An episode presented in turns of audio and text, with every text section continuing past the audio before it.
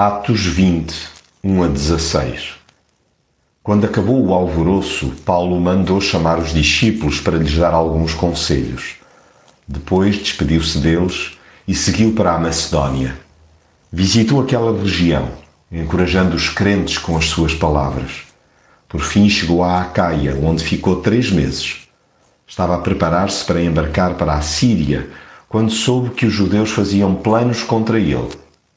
Resolveu então voltar pelo caminho da Macedónia. O cristão tem um lado claramente nómada.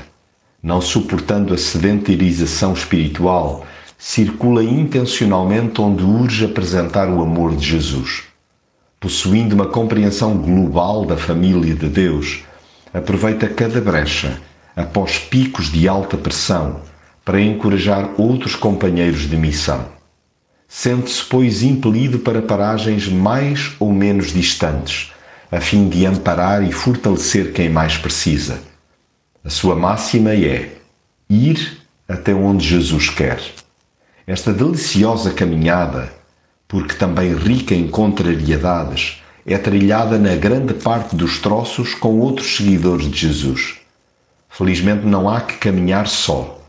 Daí saber tão bem partir o pão com outros discípulos para recordar a presença e companhia contínua do Salvador.